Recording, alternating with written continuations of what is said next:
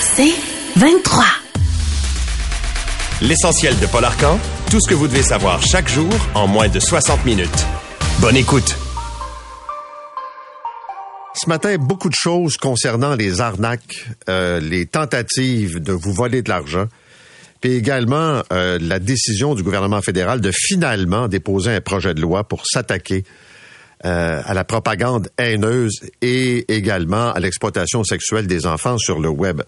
Donc, le gouvernement Trudeau a déposé euh, ce projet de loi et euh, il y a plein de bonnes intentions, c'est-à-dire que on veut faire en sorte que les propos haineux soient bannis rapidement, que si on retrouve des photos euh, par exemple, d'exploitation sexuelle, donc des photos d'activités de, sexuelles et qu'il n'y a pas de consentement de la personne, que euh, les géants du web aient 24 heures pour retirer le matériel. Euh, je parlais de propos haineux, de propos également graves, de menaces, de trucage. Alors tout ce qu'on retrouve sur le web, le fédéral dit, il faut encadrer ça et ça veut dire rendre le code criminel plus sévère et avoir un organisme de surveillance. Par contre, le gouvernement ne veut pas aller de l'avant avec la proposition de la sénatrice indépendante Julie Méville de Chêne qui veut absolument que pour des sites comme Pornhub, on demande que la personne donne son âge. Donc, que le site exige, ait la garantie que c'est fréquenté par des adultes et non pas par des enfants. Parce que dans les faits, il y a des enfants nombreux qui ont accès à des sites de pornographie en ligne très facilement.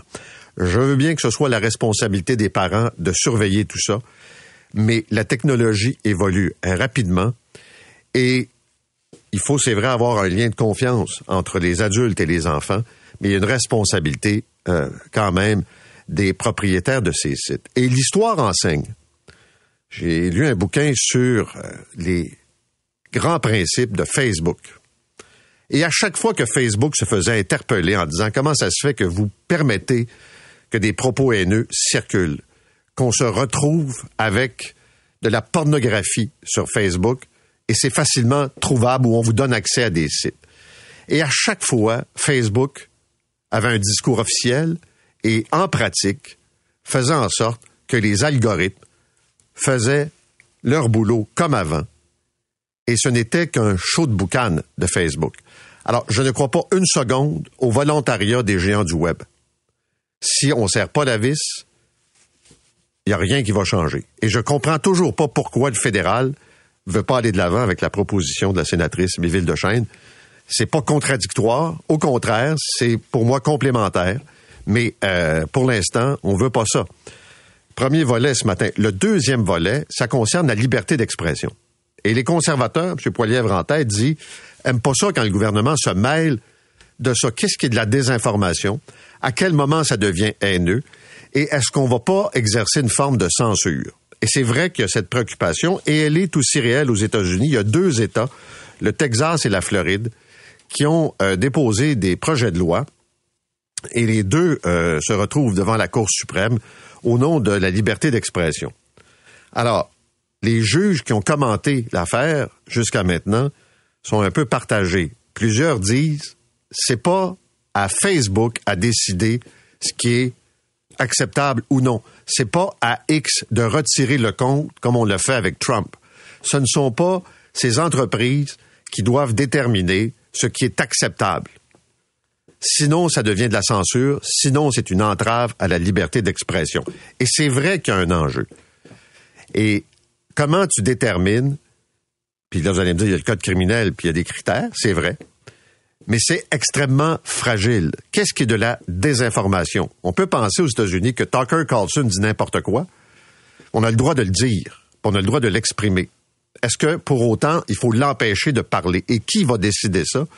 Et basé sur quels critères? Vous allez voir plusieurs euh, papiers ce matin. Et si je demeure dans le paradis des arnaques de toutes sortes, euh, encore ce matin, c'est la presse qui nous parle de gens probablement postés à l'étranger qui ont créé une arnaque pour faire croire à l'existence de loyers qui coûtent pas cher, euh, qui sont pourtant très recherchés et pour lesquels on vous demande de payer un mois de loyer pour pouvoir venir le visiter. Et qu'est-ce que l'enquête démontre?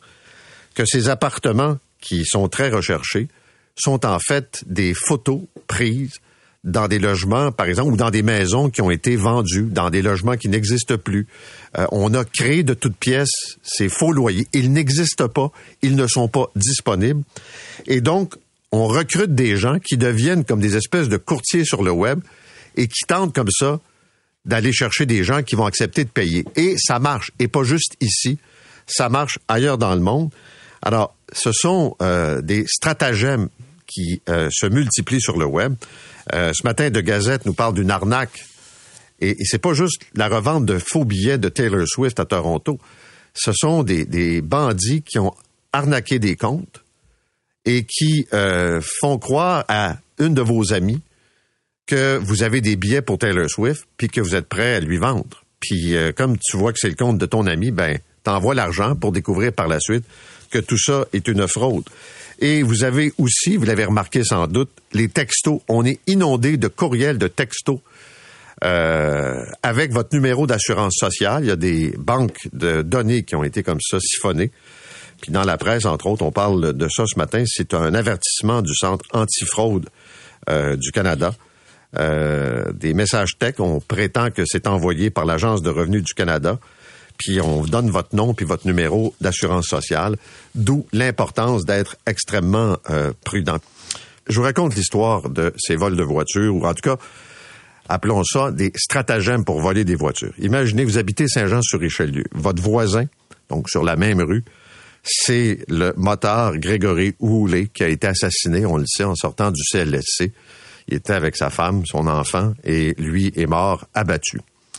Euh, puis il y avait déjà eu des tentatives d'intimidation dans le quartier, erreur sur la propriété. Donc, vous habitez là. Vendredi, vous avez rendez-vous chez le concessionnaire pour l'entretien de votre véhicule. Durant la journée, le concessionnaire vous appelle pour vous dire qu'ils ont trouvé un dispositif GPS euh, installé sous ce qu'on appelle le Rocket Panel euh, sur l'auto. Donc, on a caché ça. Et là, tu dis, mais qu'est-ce que ça fait là et pourquoi? Vous appelez la police à Saint-Jean et on vous répond tout simplement que euh, c'est pas un crime comme tel. Il euh, n'y a pas donc euh, de, d'enquête. puis enlevez-le, puis jetez-le. Tu dis, ben voyons non. Il me semble que dans le contexte, déjà en partant, ça mériterait autre chose que jeter ça. Un autre cas, dans Rivière-des-Prairies, un autre auditeur qui me raconte ça, ils ont découvert, puis ils ont même filmé, là, euh, quelqu'un qui met un tag sur son véhicule et on sait c'est quoi le, la façon de faire. C'est que tu, mettons que tu as une commande, tu as besoin de tel type de, véhicule. Dans le cas qui euh, nous intéresse, euh, disons que c'est assez clair là, que le monsieur est ciblé, qu'il y a un véhicule qui est recherché. C'est un VUS. Alors là, ils voient ça dans un stationnement, mettons, d'un centre commercial. Ils vont émettre un tag sur le véhicule, puis après ça, ils vont vous suivre pour voler votre véhicule. Une fois que vous serez stationné, puis que vous ne serez pas dans l'auto, ils vont vous voler. Encore là, téléphone à la police. La police dit non, non, on s'occupe pas de ça. Mais vous vous occupez de quoi d'abord? Là, les grands discours sur les vols d'auto, que c'est important, puis qu'on a déployé, puis qu'on a des budgets, il me semble que d'essayer de voir s'il y a des liens avec des voleurs, me semble que ça pourrait être utile. Et ultimement, si vous pensez que c'est de la merde, pourriez-vous rassurer le citoyen plutôt que de répondre assez bêtement va jeter le dispositif, ton auto est pas abîmée, c'est pas notre problème. Ce qui nous porte à croire que c'est pas encore très important et que de toute façon c'est du matériel puis que vous allez payer plus cher au renouvellement de vos assurances automobiles parce que le nombre de véhicules volés euh, explose. Voilà pour euh, la section des arnaques et des vols ce matin. Le devoir nous apprend que Juste pour rire serait en très sérieuse difficulté. L'entreprise qui vivote depuis le départ de Gilbert Rozon euh, va sans doute être obligée de faire des mises à pied ou en tout cas peut-être euh, changer complètement. On sait que Rozon avait vendu de force, qu'il y a un litige avec les acheteurs, que ce sont des gens qui sont davantage des gestionnaires, euh, des comptables que des euh, artistes, que des créateurs. Alors, c'est pas très rose. Les détails sont dans le devoir euh, ce matin. le journal de Montréal revient sur l'attente pour ce qui est des ambulances et on se demande à quel moment le ministre de la Santé, Christian Dubé, va annoncer des mesures. Si vous avez 60 ans et plus, Québec veut absolument que vous restiez sur le marché du travail. Puis je vais vous donner des exemples ce matin de gens qui ont plus de 60 ans et qui décident de continuer à travailler. Alors là, c'est un projet pilote avec le conseil du patronat. J'écoutais ça hier, là. OK, c'est parfait. On donne un million au conseil du patronat pour encadrer les PME, pour les aider à prendre conscience du phénomène, puis leur montrer comment garder leurs employés, comment recruter du monde de 60 ans. Mais on n'a rien compris, là. Je veux bien qu'on donne un million au conseil du patronat pour que ça soit euh, qu'on ait une trousse euh, des outils pour les employeurs. Mais il y a deux raisons, deux grandes raisons qui font qu'on reste après 60 ans sur le marché du travail. Un, on n'a pas le choix. On n'a pas les revenus, puis il faut continuer à travailler. Et c'est le lot de bien des gens qui n'ont pas planifié ou qui n'ont pas eu les revenus dans leur vie leur permettant de quitter à 60 ou 65 ans, même avec les pensions ou il y a des gens qui veulent continuer à travailler pour le plaisir de travailler. Alors quand je vois la ministre dire il faut laisser de côté les travailleurs étrangers et recruter notre main-d'œuvre, financièrement, quel est mon incitatif? Qu'est-ce qui va faire en sorte que ça vaut la peine que je reste sur le marché du travail? Parce que c'est pas une des raisons principales, mais ça joue. Il y a combien d'auditeurs qui m'écrivent en disant, quand je calcule tout ça, les montants dépensés pour aller travailler. Euh, quand tu mets tout sur la table, est-ce que ça vaut vraiment la peine? Tu sais, Pierre-Yves a cette phrase magique, est-ce qu'on en a vraiment besoin? On pourrait la modifier un peu puis dire est-ce que ça en vaut vraiment la peine? Alors, on va y revenir euh, ce matin parce que c'est pas avec une annonce d'un million pour une trousse que ça va changer grand-chose. Je veux vous parler aussi de logement. Je parlais tantôt d'arnaque concernant le logement. Hier, on a annoncé un projet de construire 10 immeubles de 100 appartements dans 10 villes du Québec pour des personnes âgées qui sont autonomes d'ici deux ans. C'est un projet avec des fonds du gouvernement du Québec, avec des fonds du gouvernement du Canada. Euh, on dit que les deux paliers vont investir autour de 115 millions dans ce projet qui s'appelle Mission Unité Née. Et c'est euh, l'homme d'affaires Luc Maurice qui a des euh, résidences pour personnes âgées, qui a créé une fondation et qui contribue également à ce projet pour offrir donc des logements qui vont coûter pas trop cher. On parle d'à peu près 600 dollars. Et les villes, au terme de l'exercice, vont pouvoir récupérer les immeubles en question. Je me dis, enfin, un projet positif, quelque chose qui est intéressant, des logements pour des personnes âgées qui sont autonomes, mais qui veulent aller en résidence pour la sécurité, par exemple. Et là, tu dis, tout le monde va applaudir. Ben là, je vois des lobbies frappus qui disent, ouais, c'est pas euh, la philanthropie de contribuer. Je n'en reviens pas pour tout vous dire. Je regardais aux États-Unis, il y a une femme qui a donné un milliard, je répète, un milliard de dollars à une école, une faculté de médecine dans le Bronx. Son mari, décédé, a fait une fortune avec Warren Buffett. Il a été dans les premiers investisseurs. On parle ici d'une richesse incroyable. Et elle a vu dans ces quartiers pauvres, parce que ça coûte à peu près 200 000 dollars de frais de scolarité pour former un médecin, elle s'est dit, je veux m'assurer que cet argent-là, un milliard, serve à former de nouveaux médecins. Il y a personne qui trouve ça tu sais, qu'ils disent, ouais, mais c'est à, une fondation. Non, non. On se réjouit de ça. Au Québec, on va y voir un complot, on va y voir une façon de sauver de l'impôt. Tu dis, t'as un homme d'affaires qui a réussi dans l'immobilier puis dans les résidences qui dit, moi, je mets de l'argent de ma fondation sur la table. Puis ultimement, ça revient directement aux gens, puis après ça aux municipalités. Non, ça prend quelqu'un pour trouver ça ordinaire. On va en parler aussi un peu plus tard euh, ce matin. Et Jean-François Lépine sera avec nous vous dire que euh, tout indique qu'il y aura un cessez-le-feu entre Israël et le Hamas, euh, qu'on pourrait même échanger des prisonniers palestiniens contre des otages. Et quand je parle de prisonniers palestiniens, ce seraient des figures de haut niveau. Donc, avec Jean-François, on fera le plein. Mais entre-temps, cette guerre continue et la ville de Rafah qui est toujours euh, visée. On sait que Netanyahou a dit, entre autres, même si un cessez-le-feu, on lâchera pas la ville de Rafah. Il y a cet esprit de vengeance qui continue et qui euh, crée énormément de tensions. Et on laisse toujours de côté, malheureusement, tout l'aspect humanitaire de ces milliers et milliers de personnes qui sont décédées dans les euh, bombardements, dans les opérations militaires, les hôpitaux qui sont attaqués, les chaînes d'approvisionnement qui sont rompues. Et euh, c'est pas d'être partisan dans un camp ou dans l'autre, mais c'est de regarder cette réalité qui est une horreur euh, en 2024. Et euh, on ne voit pas à quel moment euh, ce conflit va s'arrêter pour vrai.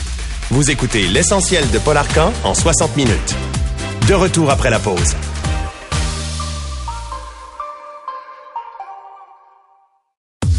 L'essentiel de Paul. Le gouvernement du Québec donne un million au Conseil du patronat pour que le Conseil explique aux employeurs comment garder leurs employés de 60 ans et plus, comment recruter des gens de 60 ans et plus. On est d'accord, c'est une belle idée, c'est un beau principe, mais ça prend plus que ça pour convaincre des gens de vouloir travailler. Puis je me suis dit ce matin, on va inviter deux personnes qui ont plus de 60 ans et qui décident quand même de travailler. Pourquoi ces personnes-là le font?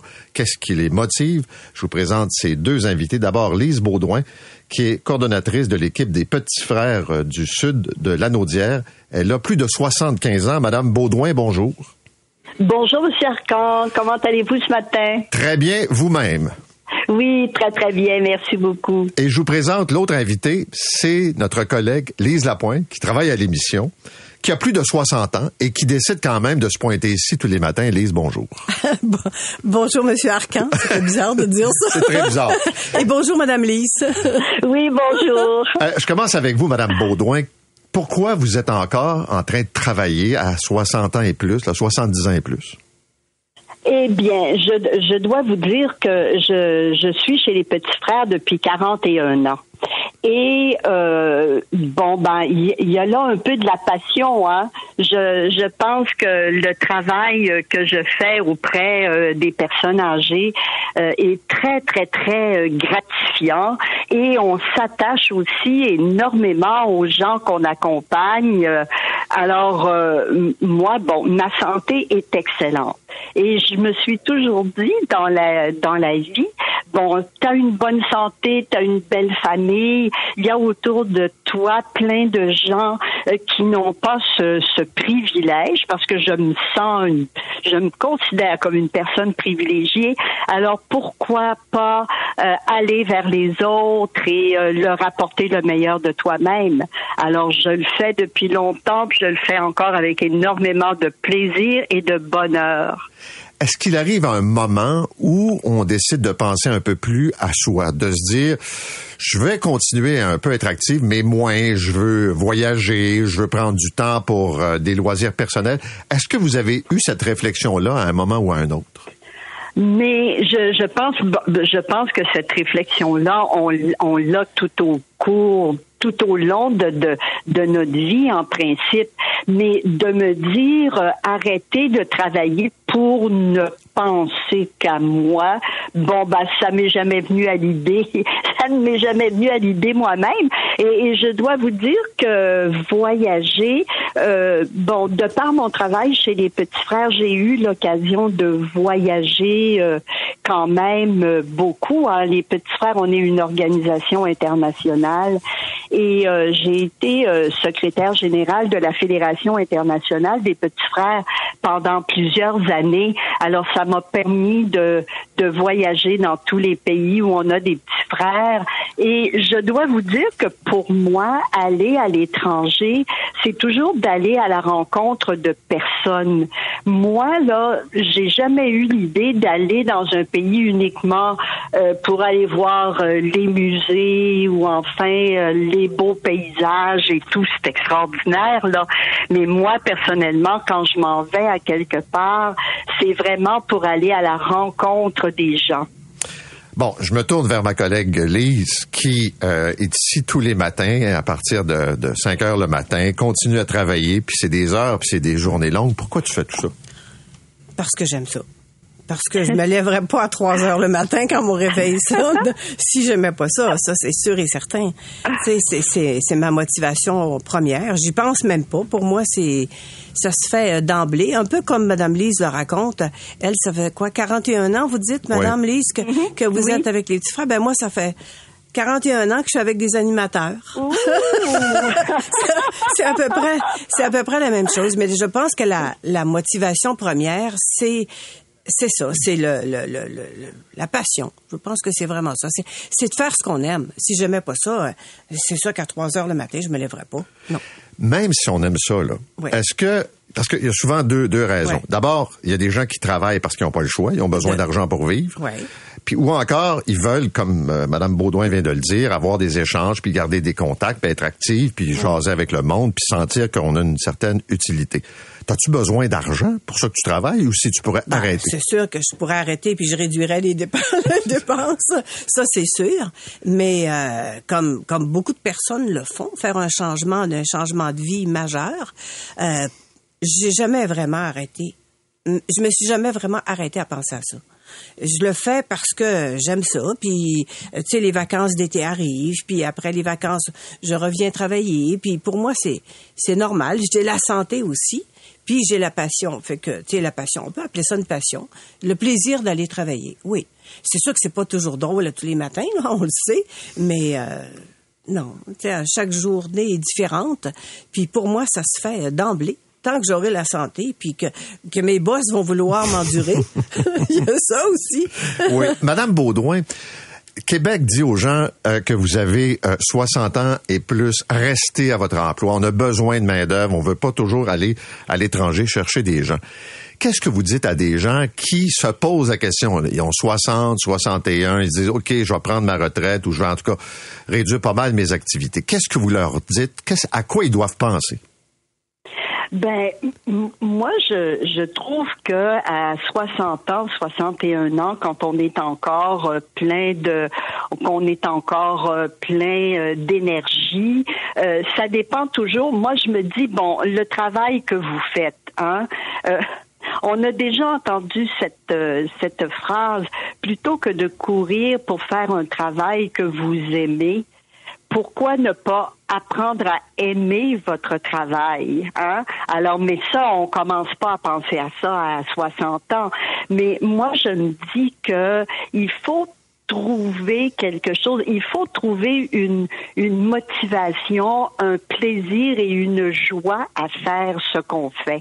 Je pense que c'est ça qui nous permet de, de rester au travail. Et puis moi, des fois, vous savez, les gens qui, qui n'aiment pas euh, vraiment euh, leur travail, je me dis au moins vous pouvez l'apprécier parce que l'argent que vous faites au travail, ça vous permet d'avoir des loisirs, ça vous permet de voyager et tout. Ça peut déjà être une en tout cas, moi, je trouve une, bonne motivation pour aimer un peu ce, qu'on fait.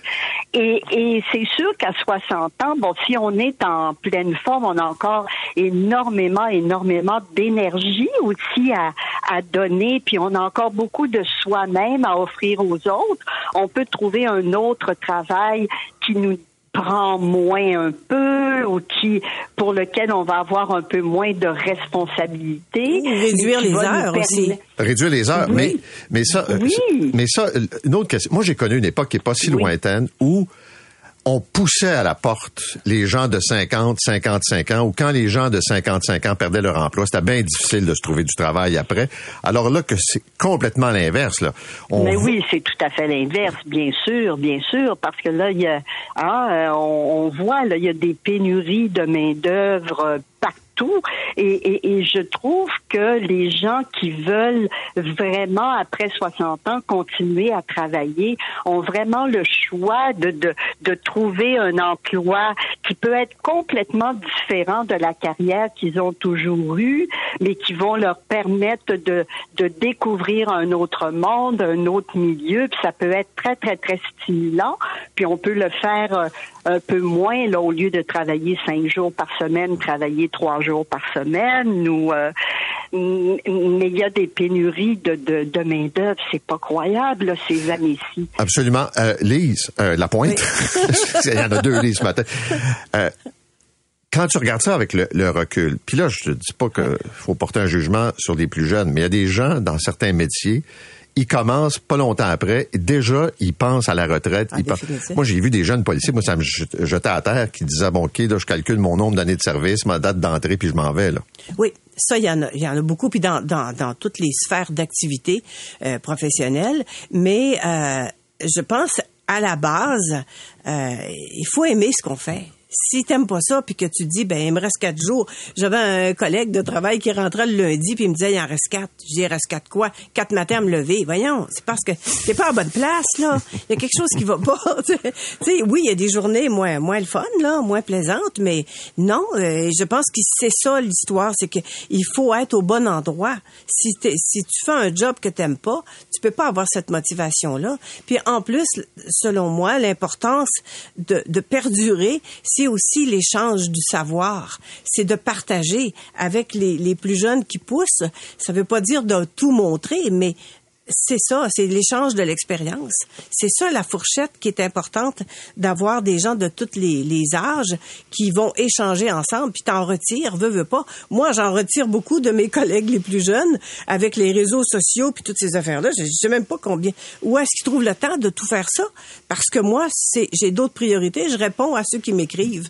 Et tu réponds au téléphone. Puis je réponds au téléphone. Quand ça sonne, puis les gens m'appellent puis ils me disent, tu réponds? Ben oui, mon téléphone a sonné pour moi, c'est normal, mais les priorités sont pas au même endroit et c'est de là l'importance d'avoir plusieurs générations, appelons ça comme ça, qui travaillent ensemble pour cet échange-là et cette richesse à l'autre bout. Dans, l'efficacité. Merci de t'être déplacé aujourd'hui, ta journée de congé, pour venir nous parler de ça ce matin. Ça me fait plaisir, je t'ai réveillé. Madame Baudouin, merci d'avoir été avec nous.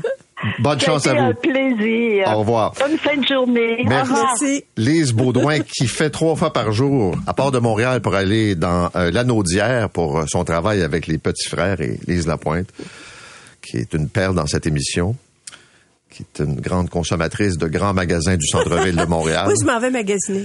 C'est pour ça qu'elle travaille, c'est pour payer ses factures de haut Vous écoutez l'essentiel de Paul Arcan en 60 minutes. De retour après la pause.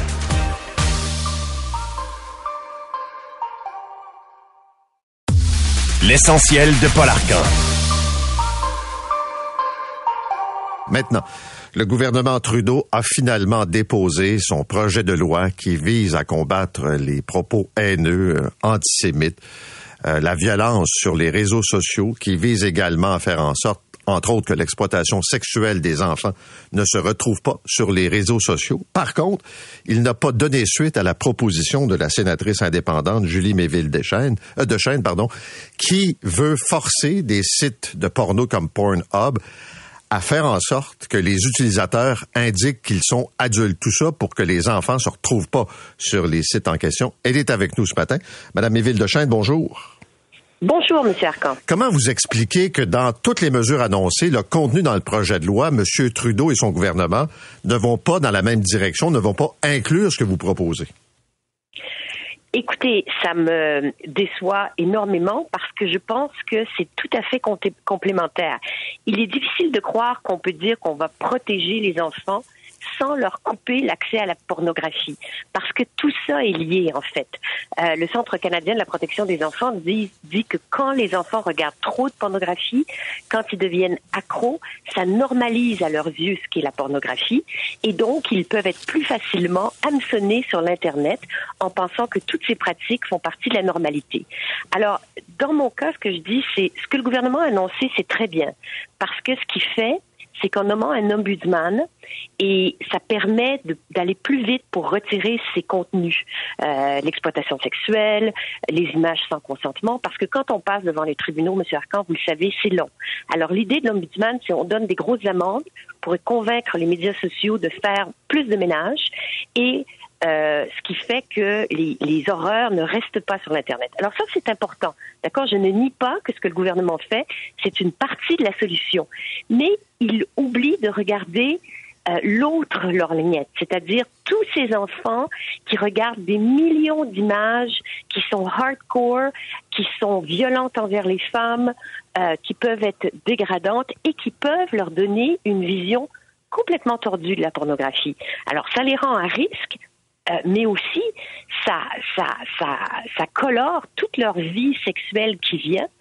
Et les études montrent que les filles maintenant s'attendent à de la violence dans leurs relations sexuelles, s'attendent à des claques, s'attendent euh, à être étouffées. C'est très à la mode ça apparemment dans certains euh, dans certaines vidéos. Donc tout ça m'apparaît important. Donc, je pense qu'il aurait fallu agir sur les deux aspects euh, de ce grave problème pour les enfants. J'allais vous dire, euh, Ottawa se concentre sur les producteurs, c'est-à-dire ceux qui produisent du matériel haineux par leurs commentaires, euh, qui produisent des vidéos, qui distribuent des scènes de rapports sexuels sans consentement, mais a laissé un peu tomber le consommateur là, qui est, je dirais, involontaire. Là, et on parle ici d'enfants. Exact. Et, ça, je vous avoue que je ne le comprends pas parce que euh, la consommation de la porno fait vraiment euh, partie de ce problème pour ce qui est des enfants. Entendons-nous, les adultes, c'est une autre chose. Et, et franchement, leur, leur défense, c'est de dire, nous avons trouvé l'équilibre entre la liberté d'expression et la protection des enfants. Ben non, c'est pas une question de liberté d'expression que de protéger les enfants et de demander aux clients de, de passer deux minutes pour vérifier leur âge. Je m'excuse. Les droits ne sont pas tous égaux. Les droits individuels des enfants à être protégés sont plus importants que le droit d'accéder à porno sans aucune barrière. Évidemment, c'est mon point de vue, mais je pense que c'est le point de vue de beaucoup d'autres pays qui ont agi. Je pense à l'Allemagne, je pense à la France, je pense à la Grande-Bretagne, euh, l'Espagne s'en vient. Donc, tout le monde dit, ça n'a pas de bon sens qu'on élève nos enfants devant ces écrans. Qu'est-ce que ça va faire? Parce que vous le savez, l'intimité, là, c'est au cœur de la vie des êtres humains. Et s'il n'y a pas d'égalité entre les femmes et les hommes, entre les filles et les garçons, dans la sexualité, ça a un effet partout. La violence, ça se fait dans l'intimité. Et c'est ça, moi, que je combats depuis des années. Et j'aurais aimé que le gouvernement tienne compte euh, de, mon projet de loi. Ceci dit, mon projet de loi va continuer sa route. Ils sont, à mon avis, complémentaires, ces deux projets de loi, mais le gouvernement a indiqué très, très clairement qu'il était contre. Alors, j'imagine qu'il va tout faire pour que le projet de loi ne soit pas adopté. Vous avez cité de nombreux pays. Euh, pour préparer votre projet de loi, vous avez donc regardé ce qui se passe dans d'autres juridictions. Je reviens sur les autres volets du projet de loi à la lumière du débat sur la liberté d'expression. Parce qu'aux États-Unis, il y a deux lois, une du Texas, l'autre de la Floride. Ça se retrouve devant la Cour suprême.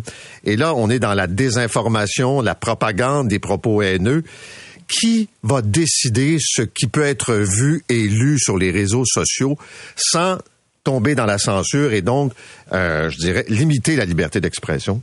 Oui. Alors, euh, Monsieur Arcan, je parlais quand j'ai parlé tout à l'heure de la liberté d'expression, c'était vraiment en rapport avec la protection des enfants et non par rapport à ce qu'on qualifie de discours haineux. C'est sur la question de la protection des enfants face à la pornographie. C'est clair que toute la question du discours haineux, on va devoir étudier ça très attentivement au Sénat. C'est notre rôle parce que là, il y a en effet un équilibre très, très fragile entre la liberté d'expression et euh, la protection euh, des, des, minorités, dans ce cas-là, euh, soit racisées, soit religieuses. Et, et là, euh, évidemment, euh, je ne peux pas vous, vous, répondre de façon absolue, mais je pense que là, dans ce cas-là, il faut vraiment réfléchir à la liberté d'expression, parce qu'on peut pas de, on peut on ne peut pas être favorable à une société où on ne dit plus rien, euh, où on ne critique plus rien, parce que euh, on a peur des conséquences. Il faut que la liberté d'expression puisse avoir un espace, euh, et ce n'est pas l'équivalent évidemment euh, du discours haineux. Mais c'est pas facile de faire la différence. C'est pas facile parce que, euh, par exemple, qui, euh, je sais pas, une plateforme comme Facebook, est-ce qu'on va euh, les obliger à fermer des comptes? On l'a vu avec l'ancien président Trump sur Twitter qui est devenu X. Comment comment on trouve l'équilibre en disant ce sont des voix conservatrices, par exemple, des voix qui doivent se faire entendre. On peut être en désaccord, mais elles ont le droit d'être entendues. Et en même temps, ceux qui plongent vers carrément de la désinformation et, de la haine aussi. Là. Voilà. Alors, vous, vous, vous dites le problème de façon euh, euh, bien meilleure que moi, et c'est effectivement euh, cette question extrêmement difficile. Il y a beaucoup de choses dans ce projet de loi. Moi, j'ai surtout regardé ce qui touchait les enfants, parce que, euh, on a copié le modèle australien, l'ombudsman, et tout ça quand même fait ses preuves. Je dois dire que je vais étudier beaucoup plus euh, attentivement toute la question du discours haineux parce que, comme vous, je suis une journaliste et je crois que la parole doit s'exprimer, euh, pas la haine, mais entendons-nous, c'est pas si simple toujours de faire la différence et il ne faut pas tuer la liberté d'expression. Merci d'avoir été avec nous. Bonne journée. Au revoir. Au revoir. Julie Méville de Chêne est sénatrice indépendante, donc à Ottawa, et elle a euh, déposé un projet de loi qui veut amener les sites de pornographie à s'assurer que les gens qui sont leurs clients, qui consomment, sont des adultes, donc ont 18 ans et plus. Et ça, c'est pas inclus dans le projet de loi déposé par le gouvernement euh, fédéral. On va parler de vol de voiture. Vous allez comprendre pourquoi ce matin. Il y a eu, bon, sommet, des mesures d'annoncer. On se dit très bien, très bien, très bien. Mais euh, imaginez, vous, vous allez chez le concessionnaire pour l'entretien de votre véhicule, puis on vous apprend qu'il y a un GPS qui a été caché dans votre véhicule. C'est le cas de Stéphanie Darras qui habite à Saint-Jean sur Richelieu. Madame Darras, bonjour. Bonjour, M. Arcan. Euh, Racontez-nous un peu, c'était vendredi dernier là, que vous vous êtes rendu chez le concessionnaire. Oui, effectivement. Euh, c'est ça, donc, euh, comme vous l'avez dit, je l'ai amené pour mon entretien, mon véhicule, une Toyota RAV4 euh, Prime hybride. Puis, en fait, quelques heures plus tard, ils m'ont rappelé pour me demander si j'avais installé un système de repérage, ce qui n'était pas le cas. Donc, euh, à ma surprise, euh, ils ont trouvé le système qui était en fait très bien dissimulé, euh, aimanté au-dessus de mon rocker sur le côté passager. Ils m'ont expliqué que ça devenait courant que les criminels ils collaient ça sur les voitures ciblées dans les stationnements des centres commerciaux pour les localiser puis les vo- voler. Donc, euh, c'est la première fois qu'ils en ont trouvé un, par contre. Euh, bien sûr, mon premier réflexe a été contacter la police de Saint-Jean pour savoir comment retracer les personnes qui l'ont installé. Euh, et puis, ben, quand ils m'ont transféré un agent, ils m'ont simplement dit de le jeter, puisqu'un crime n'avait pas été commis. OK.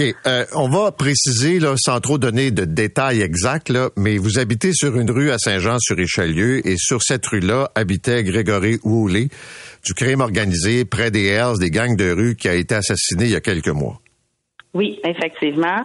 Euh, j'ai les mêmes mentionné en fait, puis euh, mon voisin aussi s'est fait voler son Jeep électrique il y a quelques semaines.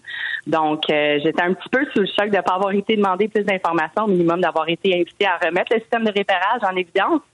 C'est comme moyen de documenter le type d'incident qui se produisait dans leur territoire. Parce que effectivement, j'habite dans un quartier avec des maisons de valeur assez élevées. Donc, euh, puis tu sais, on se connaît tous en voisins, puis là, c'est rendu un sujet qui revient beaucoup en ce moment. Euh, donc non, le système est actuellement en ma possession. Puis euh, c'est ça. euh, on est un petit peu, euh, tu sais, je dirais comme j'ai dit sous le choc, puis aussi déçu en fait de la réaction. Mon père, euh, en fait, par la suite, a contacté la police euh, samedi. Euh, lui était un peu euh, déçu aussi parce qu'il a en fait 30 ans euh, à la police de Montréal en tant que détective dans les années 80-2000. Il a dit au minimum, ça devrait être quand même euh, considéré comme euh, comme on dit, euh, excuse- excuse-moi, surveillance accrue, qui fait partie de la crime harcèlement criminel. Mais après avoir parlé avec un enquêteur, ils l'ont rappelé. Comme ils ont dit, il n'y a rien à faire parce que le crime avait pas été euh, avait pas été commis. Ben c'est ça. Fait que, euh, ça mais- comme à l'eau. Ouais. Ce que, ce que je dois vous dire, Madame Darras, c'est que, euh, coïncidence, mais euh, il y a des auditeurs qui m'ont écrit hier dans Rivière des Prairies. Et eux, c'était pas un vrai GPS comme tel, là, mais c'était plus une espèce de tag. Et Oui. euh, on, on connaît la procédure, là. C'est-à-dire qu'il y a des voleurs qui ont des commandes pour trouver tel type de véhicule. Ils vont dans les stationnements, voient le véhicule, ils vont le taguer pour être capable de le suivre, puis ultimement aller le voler. Et euh, lui et son voisin, même phénomène, ils ont eu euh, la présence, en fait, ils ont découvert la présence de ces tags.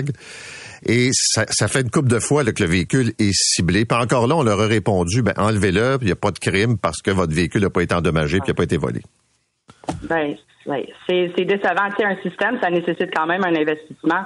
Sans considérer l'équipement aussi complémentaire pour suivre le dispositif de surveillance. Puis avec l'expérience de mon père, il l'a tout expliqué. Euh, mais ça reste qu'on m'a suivi. Maintenant, on sait où j'habite. Euh, c'est une intrusion de ma vie privée. Puis, tu sais, depuis, on a équipé la maison de caméra. C'est la première chose qu'on a faite samedi. Parce que, tu sais, moi, l'idée de me faire suivre pour euh, mener un vote de véhicule, c'est une chose, mais c'est, le fait de me faire suivre, en- entre autres, là, qui m'a, qui m'a un petit peu déstabilisé. Ben, je comprends, vous faire suivre, puis les gens, ces, ces gens-là savent où vous habitez, puis on s'entend Ouais. qu'il y a eu des événements dans le quartier pas si lointains qui peuvent être... En ouais, c'est ça. Puis tu sais, pour les intéresser, euh, parce que j'ai la portée des mains, puis euh, moi j'ai créé un groupe de chat euh, entre voisins. on se garde toujours à l'affût de tout ce qui se passe. Fait que tout le monde me demandait ça a l'air de quoi, ça a l'air de quoi? Comme j'ai dit, c'est tellement bien caché. C'est, un petit cube aimanté, deux pouces par deux pouces.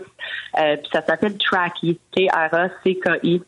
Mais c'est, tellement petit, mais ça je peux pas croire qu'on pourrait le retrouver nous-mêmes là en cherchant ce mode véhicule. Merci d'avoir été avec nous, d'avoir partagé cette expérience pas très agréable, Madame Darras. Merci. Ben, merci à vous. Bonne journée. Au revoir, Stéphanie Darras, Saint-Jean-sur-Richelieu. Se rappeler que dans le cas de M. Woolley, euh, il y avait eu erreur sur la propriété également. Donc, un voisin qui avait eu des menaces, une forme d'intimidation, il avait s'était trompé d'adresse. Et après ça, il y a eu le meurtre euh, dans ce centre euh, commercial où il y a un CLSC. Et là, tu te fais suivre en plus, donc la personne sait où tu habites. C'est pas bien ben rassurant. On va maintenant euh, regarder un peu le bilan des activités du SPVM. Il y a des nouvelles positives, notamment la baisse du nombre de crimes qui impliquent des armes à feu. Mais il y a quand même des chiffres qui font sursauter. David Chen est avec nous, inspecteur, et aussi donc le porte-parole du SPVM. Monsieur Chen, bonjour. Bonjour, Monsieur Arcan. Avant de parler des chiffres comme tels, pour les vols de voitures, là. Oui. Est-ce que c'est vrai que si je trouve un tag puis j'appelle la police, on va me répondre de l'enlever puis on viendra pas voir puis on n'ira pas plus loin parce qu'il n'y a pas de dommage sur l'auto puis que c'est pas c'est pas un crime comme tel? Ben, je vous dirais que ce que je recommande aux citoyens, c'est effectivement d'appeler les policiers de votre localité si vous trouvez un GPS installé sur votre véhicule. C'est clair qu'en soi, peut-être que ça constitue pas une infraction, mais on pense que c'est important de le rapporter. Puis avec le policier, euh, vous allez regarder ensemble, c'est quoi la situation? Parce qu'on peut parler d'un véhicule, euh, j'écoutais le cas juste avant moi, on parle d'un RAV4, hein, c'est un véhicule qui est vraiment un des plus volés au Canada, sinon le plus volé. Euh, donc, ce type de véhicule-là, c'est important de communiquer rapidement avec l'assureur pour, pour trouver une façon d'installer un vrai système de repérage. Euh, mais sauf que euh, c'est peut-être pas toujours pour un vol de véhicule, dépendamment du type de voiture. Il faut regarder la situation du citoyen. Est-ce que ça peut être lié à autre chose? on a déjà vu des cas plutôt isolés dans le passé, là, que quelqu'un installe un GPS pour voir les allées et venues mais certainement que ça vaut la peine de le rapporter. Si les citoyens, par exemple, ont des caméras chez eux, si on est capable d'identifier le laps de temps dans lequel ça aurait pu être fait, c'est sûr que des fois, ça peut être une période prolongée. C'est parce que euh, ça, c'est un cas à Saint-Jean-sur-Richelieu, mais euh, je le disais, il y a un cas à Rivière-des-Prairies où ils ont communiqué avec le, poste de quartier, puis on leur a dit de se débarrasser du, du bidule en question. C'est pas la bonne réponse?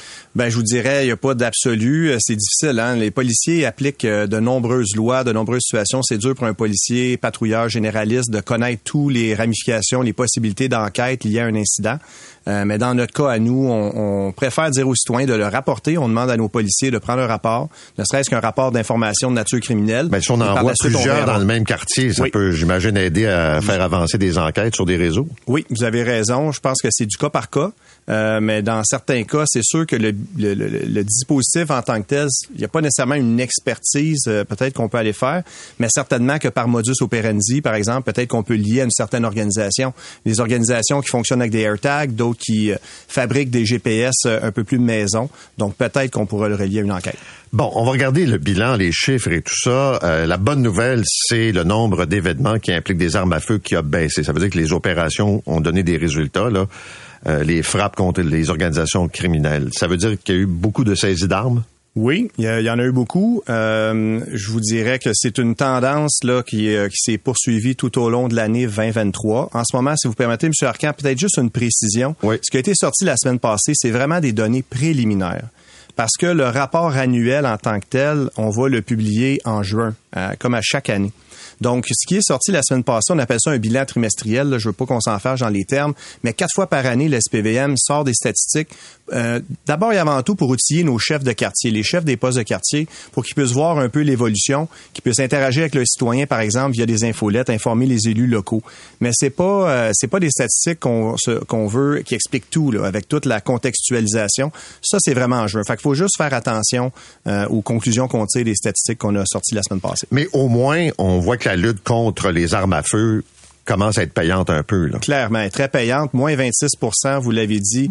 Euh, le directeur d'Agal, le comité de direction l'ont dit aussi là, quand on a fait le point de presse le 13 février. On est très content de ça. Ceci dit, on baisse pas les bras euh, parce qu'il y a toujours de l'effervescence dans le domaine des armes à feu. Il peut suffire un moment d'un mois où est-ce qu'il y a une flambée et les événements remontent à la hausse. Il y a quelque chose là, qui m'a euh, fait sursauter dans ce rapport-là. Là, vous dites, je comprends qu'il est préliminaire, mais quand même. Là. 50 appels par jour pour des cas de voie de fait sur le territoire de la police de Montréal. Oui. Ça, c'est deux à l'heure. Vous avez raison, M. Arcan. Le voie de fait, c'est le crime contre la personne le plus fréquent euh, je vais dire à Montréal, mais j'ose dire euh, dans la plupart des villes. Donc, le voie de fait, c'est aussi euh, le crime d'agression, bon, le, moindre.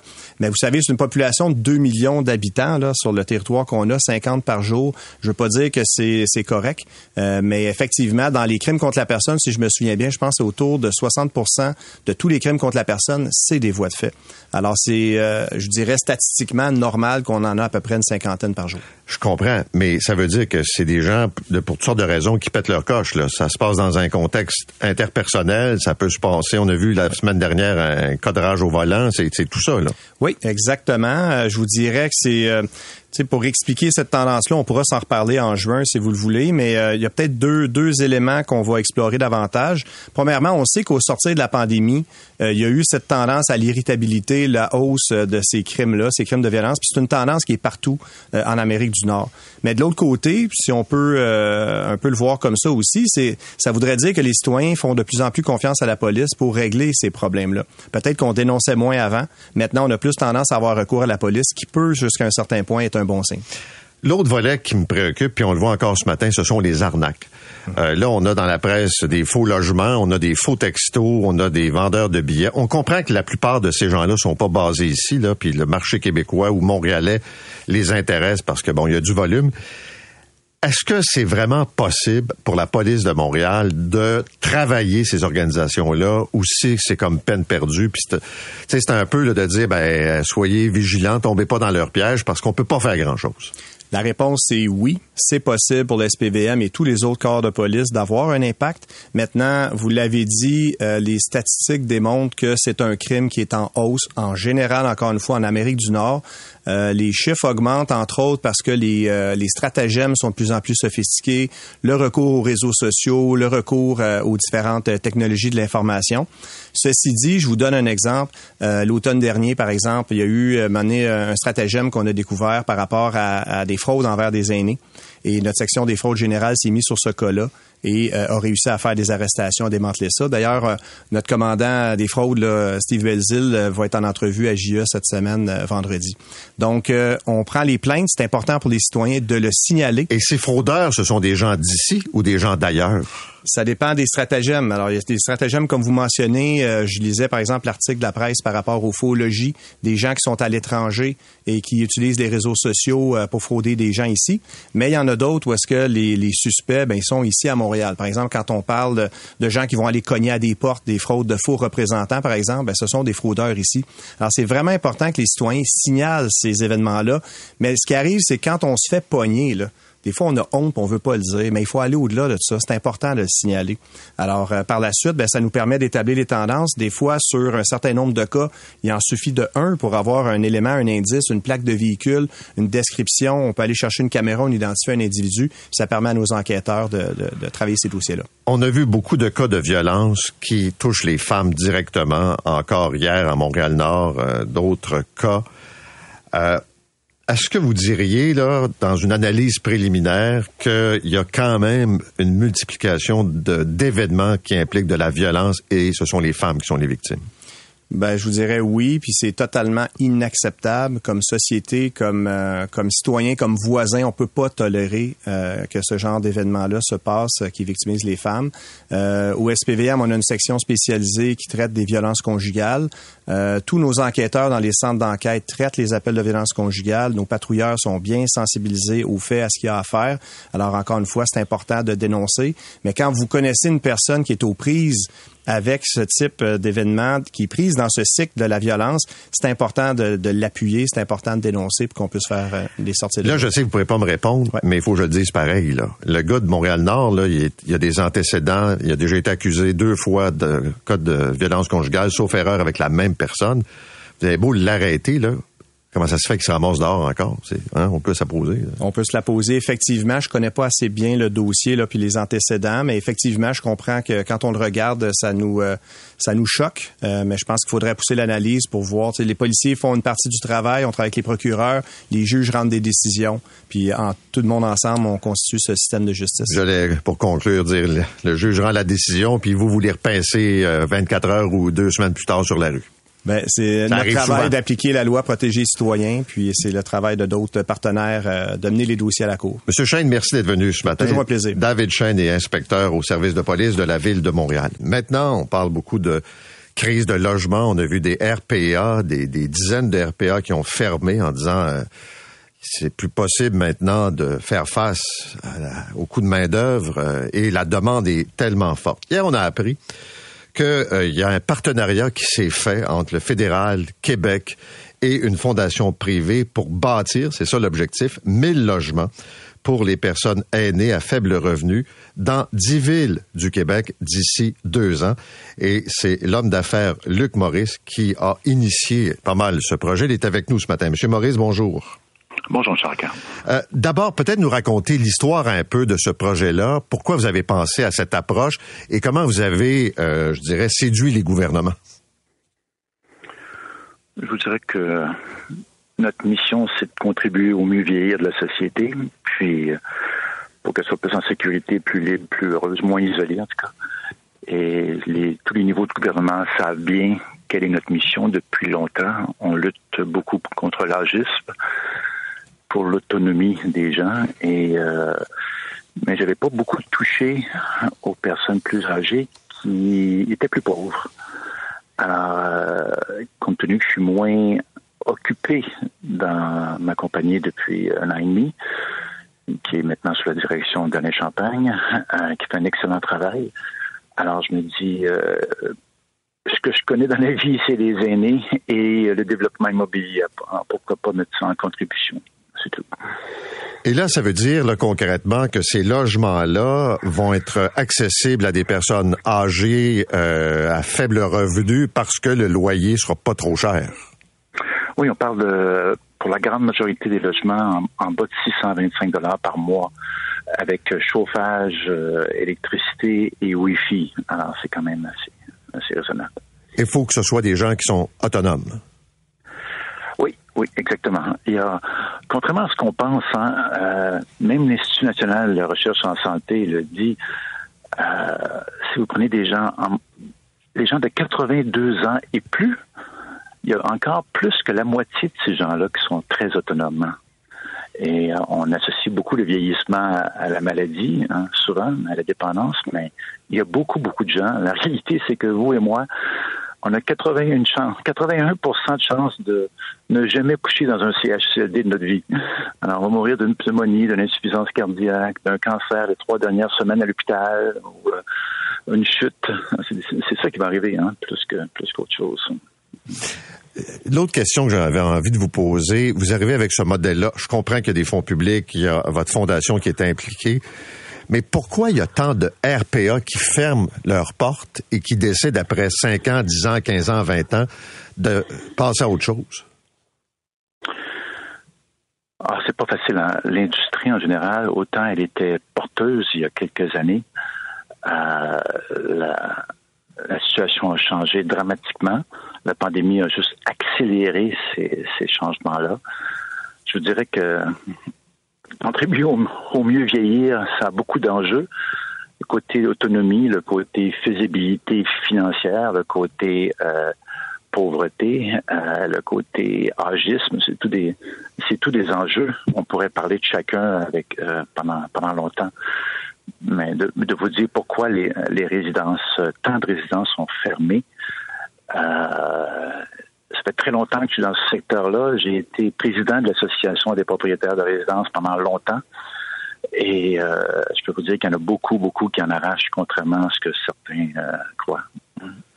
Je veux vous entendre sur la philanthropie, pardon, en général, parce que c'est peut-être une impression qui est fausse, mais euh, qu'au Québec, on a un peu de misère avec ça. Je lisais des commentaires suite à l'annonce de ce projet-là hier.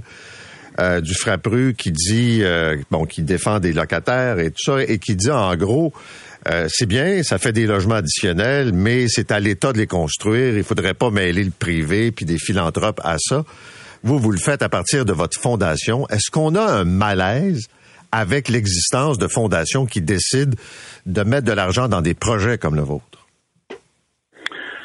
D'abord, juste par précision, le projet, euh, ces mille unités-là sont financées quasi entièrement par les gouvernements fédéraux, provinciaux et municipaux.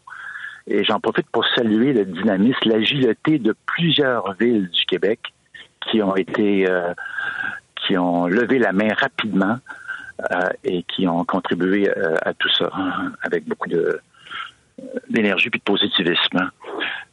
ceci dit, le côté philanthrope, en l'occurrence nous ici,